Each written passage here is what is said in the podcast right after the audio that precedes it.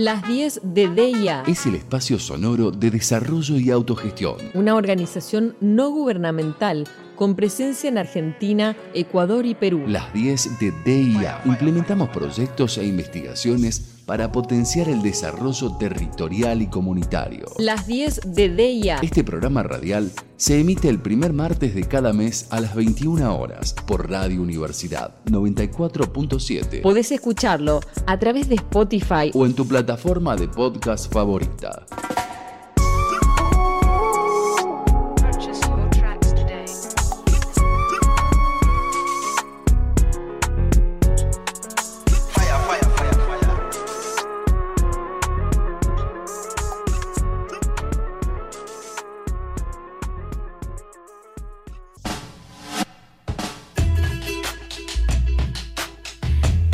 Noches, ¿cómo están? Estamos en las 10 de DIA, soy Celina de la Rosa, soy referente de comunicación de DIA acá en Tucumán y bueno, estamos muy contentas de este segundo capítulo de las 10 de DIA.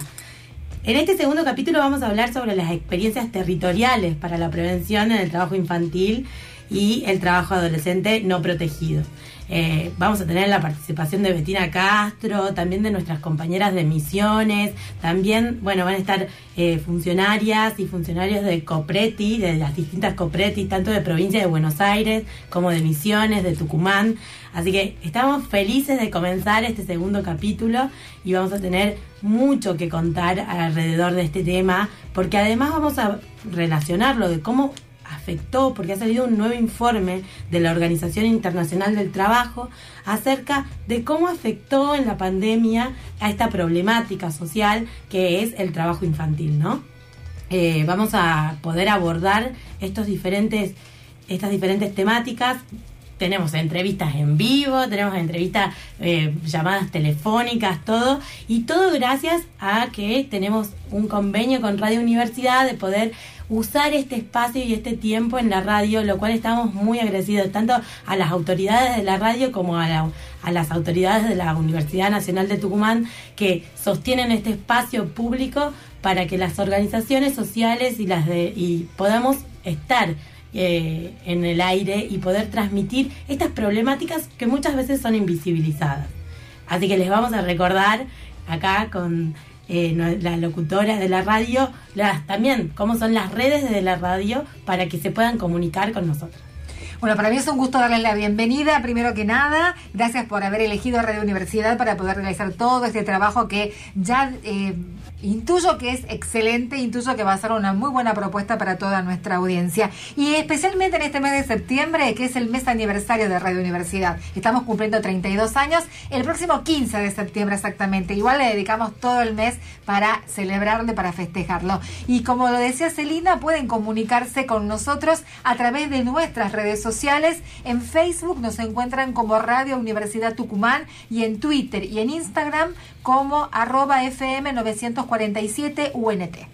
Muchas gracias Claudia. Claudia Contreras nos va a acompañar por suerte, la vamos a tener cerca para que nos pueda ayudar con toda la parte de locución y ayudarnos eh, en este camino que vamos a hacer durante una hora de hablar sobre las experiencias territoriales que tenemos. Pero bueno, comenzamos con una parte importante de esto que es hablar acerca de cómo ha afectado la pandemia esta problemática. Y el último informe de la, Organización Internacional del Trabajo en Argentina dijo que uno de cada dos niños, niñas y adolescentes que trabajan comenzó a hacerlo durante la pandemia. Este informe fue elaborado también por UNICEF y por el Ministerio de Trabajo, Empleo y Seguridad Social de la Nación. Este número representa el 16% de quienes tienen entre 13 y 17 años que realiza tareas orientadas al mercado. Esto quiere decir que las consecuencias que trajo eh, la crisis de, que, de la COVID, digamos, que trajo esta, esta infección, esta pandemia a nivel eh, mundial, ha traído que mayor cantidad de niños entren, niños, niñas y adolescentes, entren en actividades que están relacionadas al mercado, ¿no? Esto no solamente en números, sino también que se ha intensificado en cantidad de horas. Recordemos, como habíamos hablado en el capítulo anterior, que en el, 2020, el 2021 fue declarado como el Año Internacional para la Eliminación del Trabajo Infantil. Este nuevo estudio señala, que, eh, señala además que mm, además que el 34, el 30, perdón, el 32% de las niñas, niños y adolescentes entre 3 y 17 años que fueron encuestados eh, trabajan, que trabajan para el mercado y que realizan tareas de cuidado, porque también ah, eh, eh, marca esto, las tareas de cuidado intensivas, viven en hogares que se encuentran endeudados. Porque hay que decir que trabajo infantil, como ya vamos a ver a lo largo del programa y a lo largo de los capítulos que vamos a seguir, es que la problemática del trabajo infantil es una problemática multicausal, ¿no? Que tiene varias, eh, varias razones porque, por las cuales se da, y entre una de estas es la vulnerabilidad y la pobreza dentro de los eh, hogares.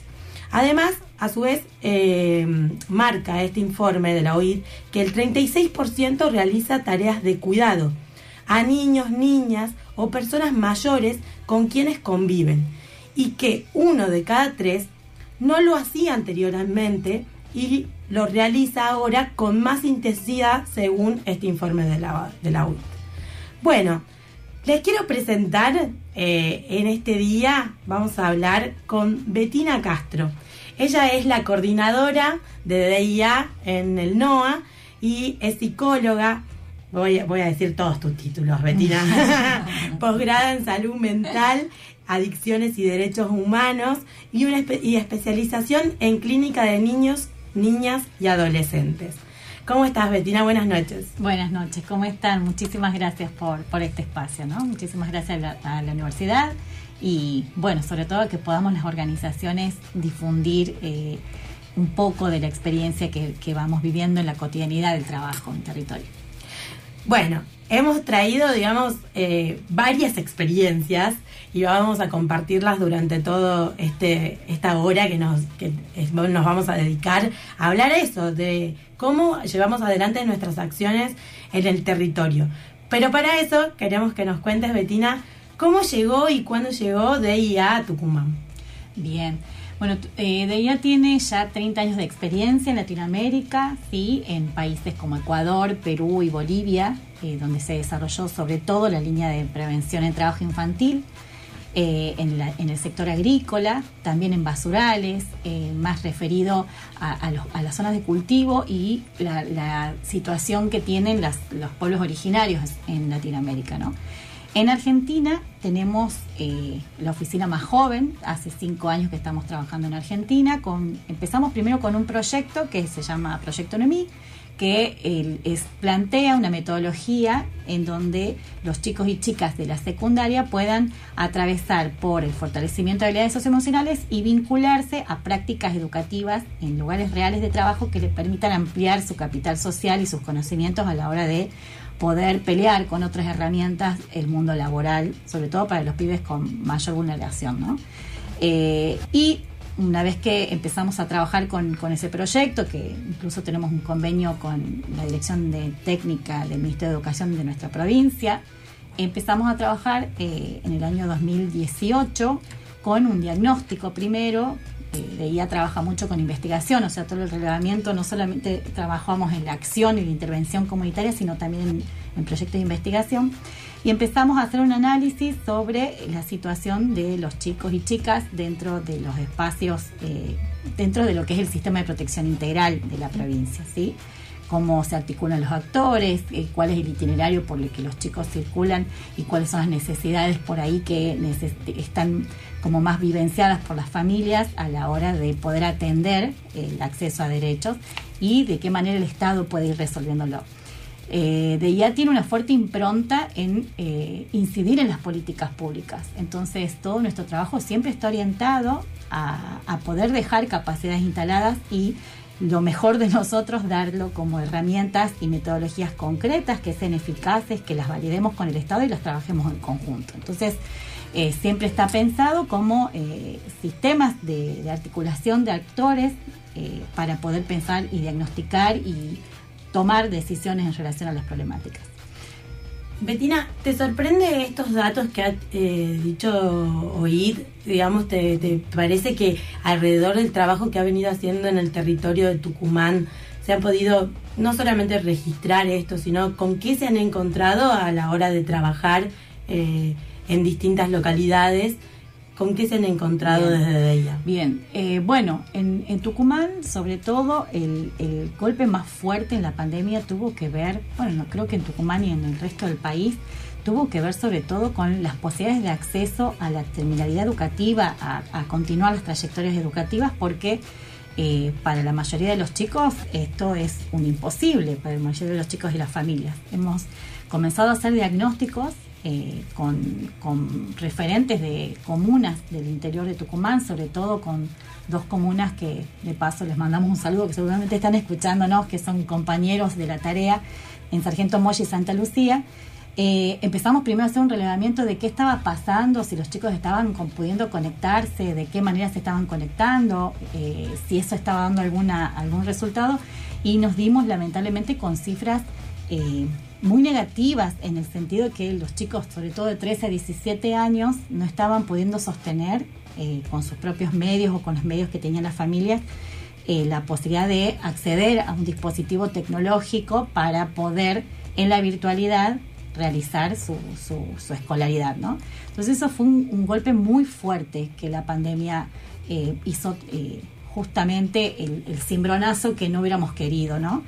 Eh, por eso los números que OIT plantea, eh, en un año y medio esto ha acrecentado y se ha duplicado, sobre todo en las áreas rurales, por muchas de las razones, por las cuestiones de la dificultad en el acceso a los servicios o la precariedad de, de laboral también que tienen las familias y entonces los adolescentes son por ahí los que más van a dar una mano a la hora de, de tener que sostener la economía familiar y lo primero que, que se tiene que dejar de lado es la escuela, ¿no? Entonces, eso es un hecho social, o sea, la escuela para, para los pibes es un hecho social, es un hecho de crianza para las familias y en la pandemia ha sido imposible, por cuestiones obvias, ¿no? De, priorizar la salud.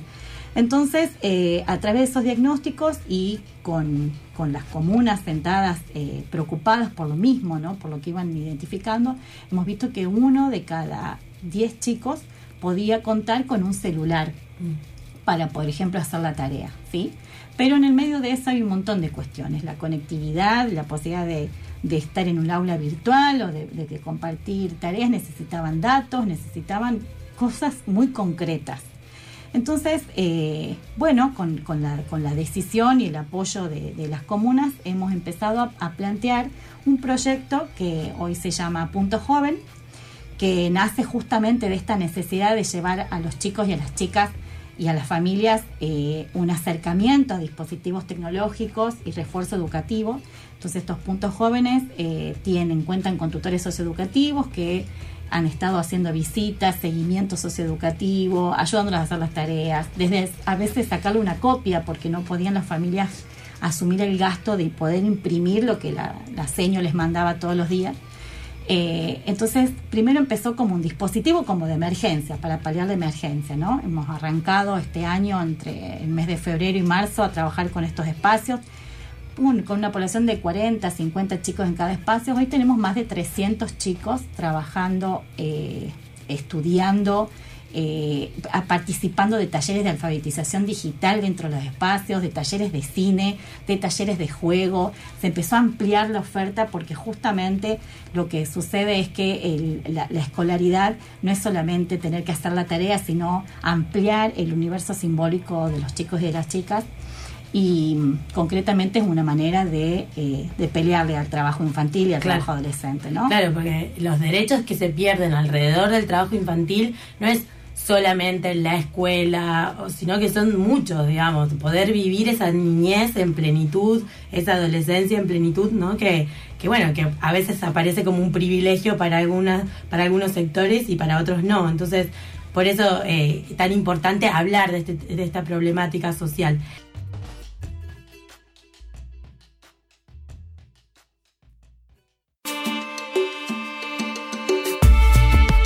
DIA en las redes. Encontranos en Facebook como Desarrollo y Autogestión. DIA en Instagram y Twitter arroba DIA-org.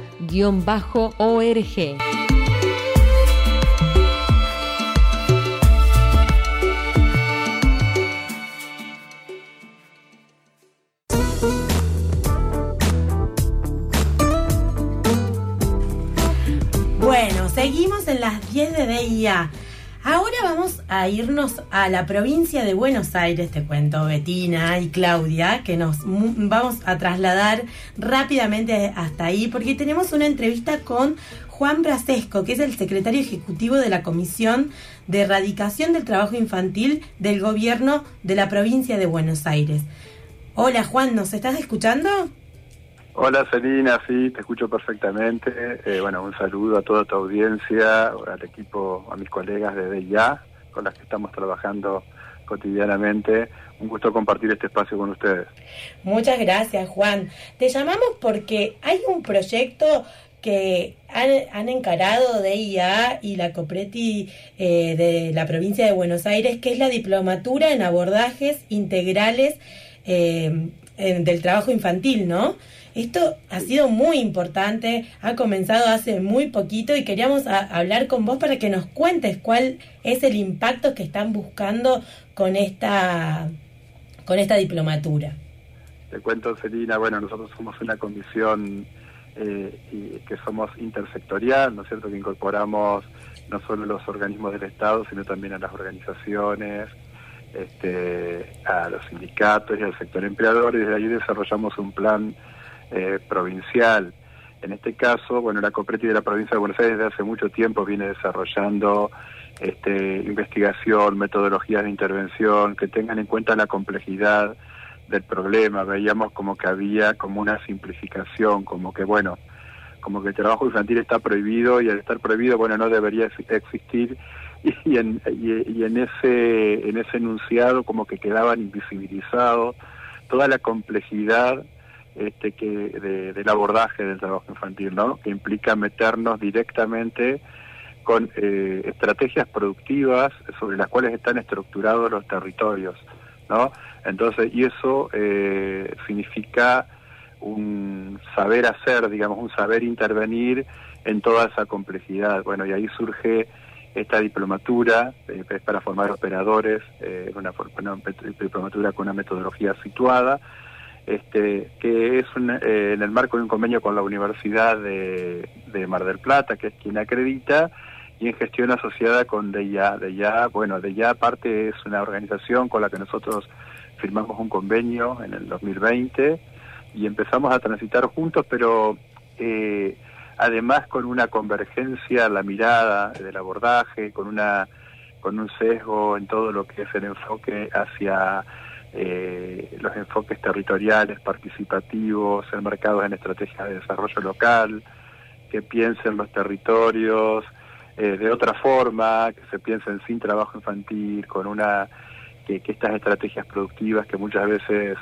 eh, se, como decía, estructuran toda la, la, vida de una comunidad, se empiecen a pensar pensando el lugar de los niños, ¿no? En esas comunidades, bueno, y eso este gran desafío y bastante audaz que asumimos con DIA y con la universidad. Y bueno y se fueron sumando otros actores se fue sumando la bueno de la mano de DIA digamos este la provincia de Misiones con sus actores estatales la universidad etcétera en Tucumán también.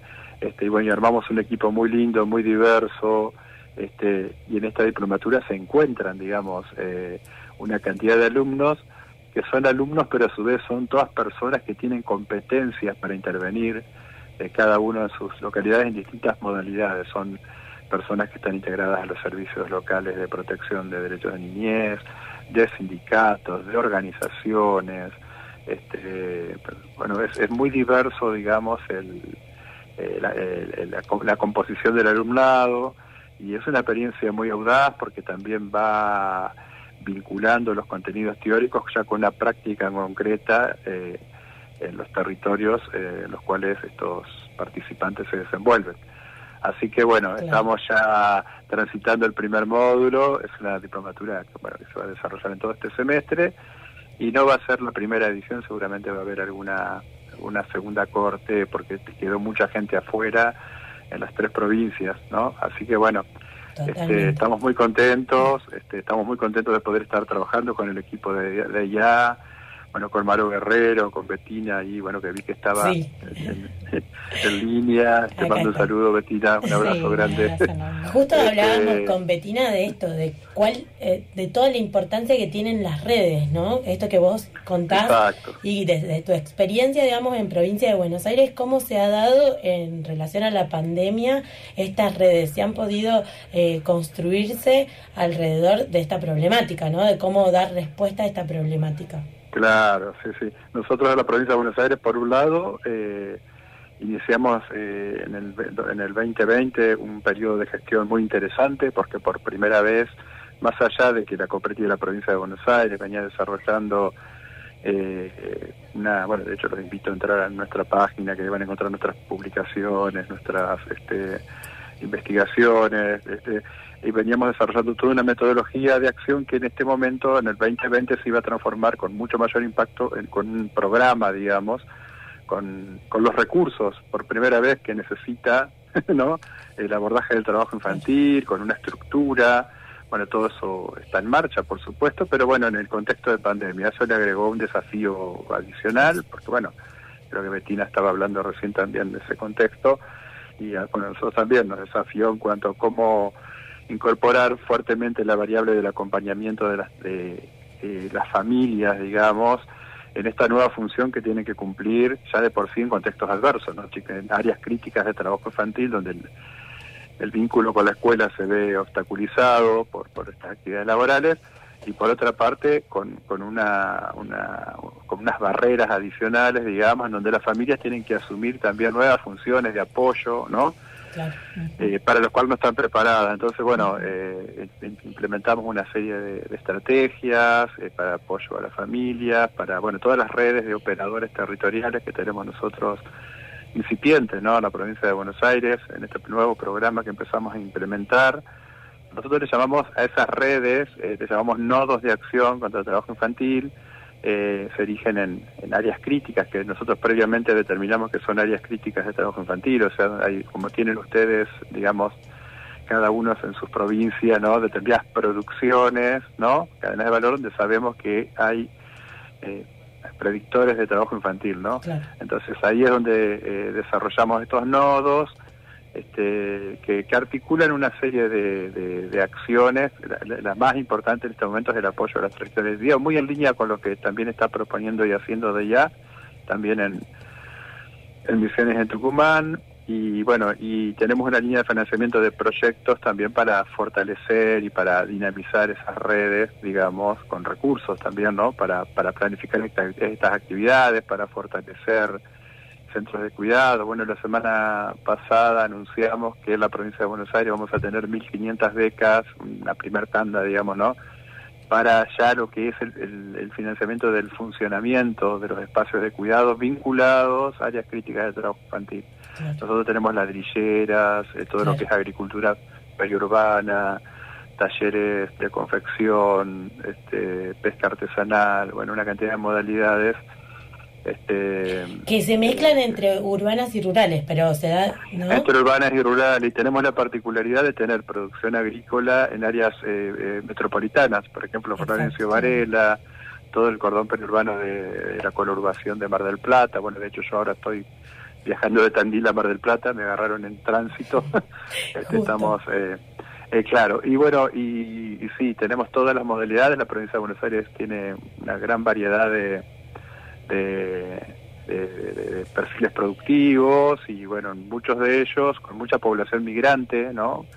Este, hay muchos enclaves que son enclaves eh, productivos y étnicos a la vez, de comunidades peruanas, en lo textil, de eh, bolivianas, en, en, lo que es agricultura y también en ladrilleras que no tiene que ver con la colectividad, sino tiene que ver con las formas que asumen eh, la, organización de la producción, este, de, esos sectores, digamos, ¿no? Y entonces eh, coincide, digamos, con, que la mano de obra reclutada eh, proviene de esa, tiene esa procedencia, pero podría ser mano de obra argentina tranquilamente, digamos. Totalmente. Este, el tema, el tema es que, bueno, que hay una, una cuestión, pero nosotros aprovechamos de alguna manera en el buen sentido esa cuestión de la, de, la colectividad, digamos, para trabajar. Eh, también trabajamos mucho con los líderes de esas colectividades, ¿no? Para, también generando un sentido de, del lugar de la infancia, digamos, que muchas veces tengamos en cuenta que los eh, la mayoría de los papás, mamás, eh, de los, los adultos responsables, de los niños que trabajan, eh, también fueron niños trabajadores, ¿se entiende? Por eso siempre decimos que es una reproducción intergeneracional y que hay que cortar ese círculo con políticas de cuidado, con trabajo decente, con mayores regulaciones. Este, pero bueno, la, diplomatura, digamos, está formando un pequeño ejército de, operadores de personas que puedan operar en esta complejidad. Claro, totalmente. Es complejo, o sea, eh, sí, bueno, es apoyar trayectorias educativas, pero también cuando nosotros empezamos a hablar de trabajo infantil en determinados eh, contextos productivos, estamos tocando muchos intereses también, ¿no? Y es, es, un escenario conflictivo, ¿no? Donde, entonces, ¿por dónde entramos? Entramos por las políticas afirmativas, es decir, aquellas que promueven políticas para superar la situación o las políticas punitivas o restrictivas que son aquellas que apuntan más a sancionar, a, penalizar, no, pero que no terminan en definitiva resolviendo el problema de las familias del todo. Entonces, cómo ir combinando esas estrategias en los momentos adecuados tiene que ver con estos operadores eh, de erradicación de trabajo infantil que estamos formando la diplomatura, que, que terminan siendo como pequeños pequeños no, grandes estrategas. Claro, grandes estrategas, la verdad. Pequeños digo en el sentido de los microcontextos, ¿no? Los que actúan, ¿no? Porque son contextos locales, particularizados. Pero que, como veíamos con Betina y hablábamos, eh, es fundamental esas redes y que, que haya esa coordinación con esa mirada de la perspectiva de derechos, de la complejidad de la, de la problemática, que si no, si no, no existe ese agente como coordinador, es muy complicado eh, poder hablar con los distintos sectores y además ponerlos en un fin en común. En eso, bueno, estamos hablando con Juan Brasesco, lo voy a recordar, de la Copreti de Buenos Aires. Eh, bueno, Juan, te agradecemos un montón tu participación. No, para nada, para mí es un placer poder compartir nosotros en estos intercambios con las demás provincias. Nos enriquecemos, nos este, crecemos, este, y es un gran desafío, bueno, para nosotros también estar caminando eh, y ampliando este proyecto que, nace de esta, de esta alianza con DIA y la Universidad de la Provincia de Buenos Aires que tiene un alto protagonismo de, muchísimos, muchísimos profesionales de, Tucumán y de Misiones también que se han sumado como docentes y como alumnos, ¿no? Así que estamos contentísimos con esta experiencia. Bueno, muchísimas gracias Juan, te agradecemos y acá eh, Betina me dice que estás invitadísimo a Tucumán para venir. Por supuesto. Ojalá que te tengamos pronto para acá y que podamos... Armen, yo estoy totalmente dispuesto. ¿eh? Buenísimo. Les mando un abrazo gigante. ¿eh? Que esté muy bien. Este, y gracias gracias por el espacio, Betina, un abrazo a vos, a todo el equipo de Yámaro, a todos los, colegas. ¿eh? Muchas gracias. Gracias. Hasta luego. Hablábamos con Juan Brasesco, secretario ejecutivo de la Comisión de Erradicación del Trabajo Infantil del Gobierno de la Provincia de Buenos Aires. DIA en las redes. Encontranos en Facebook como Desarrollo y Autogestión DIA y en Instagram y Twitter como arroba DIA-ORG.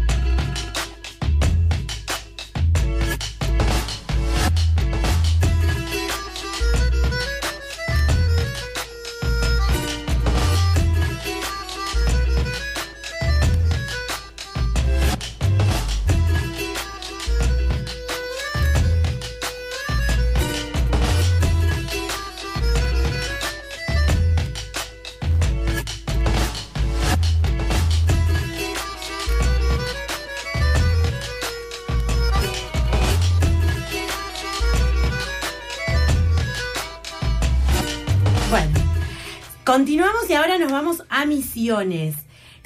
vamos a escuchar a nuestra compañera de DIA de Misiones, a Marina Lebovich, perdón, Lebovich, que ella ah, nos va a contar acerca del trabajo que están haciendo allá en Misiones y nos dejó un audio para que podamos saber exactamente qué, eh, cómo vienen trabajando, qué pasó en la pandemia y cuáles son todos los proyectos que están aplicando allá.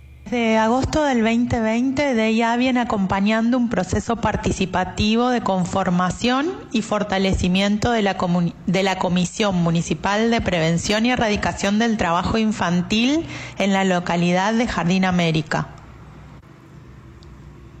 Esto se dio a partir de un acuerdo entre la Copreti Misiones, el municipio y la ONG. Es importante destacar que el Ministerio de Trabajo de la provincia de Misiones está impulsando la conformación de comisiones municipales de prevención y erradicación del trabajo infantil. Actualmente llevan abiertas 21 comisiones locales de escala, digamos, municipal. Fue en ese marco que DIA se comprometió a acompañar con una batería de herramientas metodológicas a la conformación y fortalecimiento de una comisión. Esto con el anhelo de luego poder socializarlo, lo que en lenguaje o jerga técnica se llama escalar a otros municipios. Bueno, ¿y de qué se trata este sistema municipal de Jardín América? Es así, se basa en un enfoque integral de derechos para la infancia. Este marco político institucional propone y obliga a superar mirada e intervenciones aisladas. Este es un sistema que crea un escenario de corresponsabilidad. Ahora bien, ¿cómo se construye esa corresponsabilidad?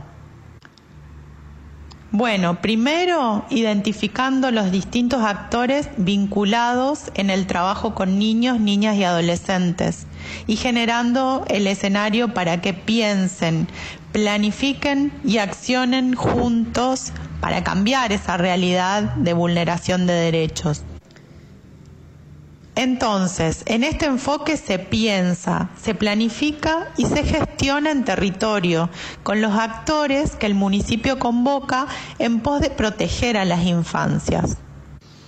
Es por eso que nos dimos un tiempo y en plena pandemia, ¿eh? para diagramar un espacio multiactoral tendiendo a la construcción de sistemas locales de protección integral de los derechos de niños, niñas y adolescentes. Para esto, como técnicas, colaboramos en identificar a la red de actores que ya está en el territorio. La red inserta en la vida cotidiana, en sus vínculos, en el centro de la vida de los niños, de la comunidad en general. Esas personas existen, solo que en pocas, pocas veces son convocadas a trabajar juntas. Una vez Conformada la comisión, diseñamos en forma participativa una serie de herramientas metodológicas para acompañar a ese grupo de referentes locales. Estos referentes se convirtieron en miembros de la comisión y son maestras, personal sanitario, policías, referentes comunitarios. También convocamos a referentes sindicales, y eh, cooperativas y empresas de, eh, del municipio. La herramienta central que construimos luego de cinco talleres con estas personas fue el Plan Estratégico Municipal de Prevención y Erradicación del Trabajo Infantil, que organizó una serie de actividades. Este plan no nació de la nada, estuvo basado en las líneas del Plan Nacional y el Plan Provincial, de erradicación del trabajo infantil. Entonces, de alguna manera, la confección del plan local nos demandó la formación colectiva sobre la legislación, sobre la construcción del problema a escala local y pensar y comprometernos a actuar para ir cambiando las cosas. El plan que co-creamos en Jardín América es trianual Es una hoja de ruta con plazos definidos, responsables e indicadores que permiten ir observando y coordinando avances.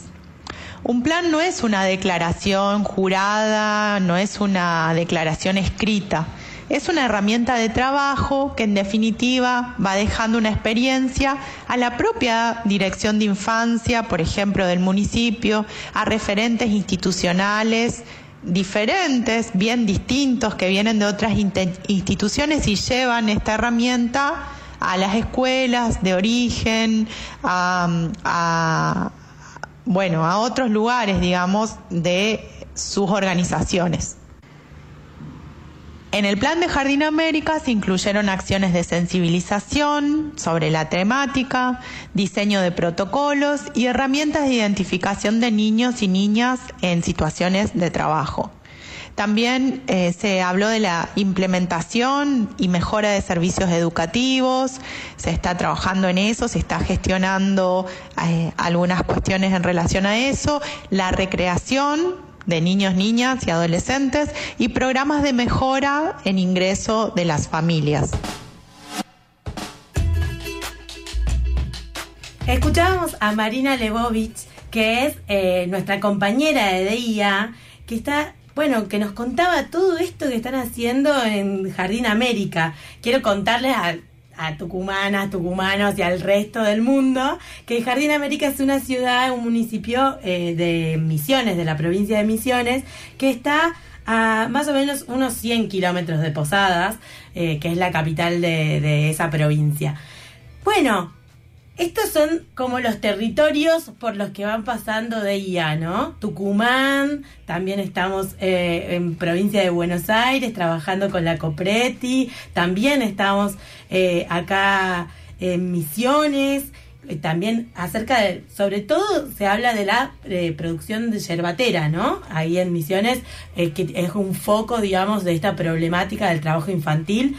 Así que Haciendo este recorrido por todo el país, por todos los territorios, es que nos despedimos de este programa de las 10 de DIA y vamos a seguir. Recuerden que cada primer martes de cada mes vamos a tener este programa donde vamos a contar todo lo que se puede hacer acerca de este tema. Agradecemos mucho este espacio que nos cede Radio Universidad y vamos a subir, recuerden que el programa va a quedar subido tanto a Spotify como a todas las redes sociales de DIA Argentina.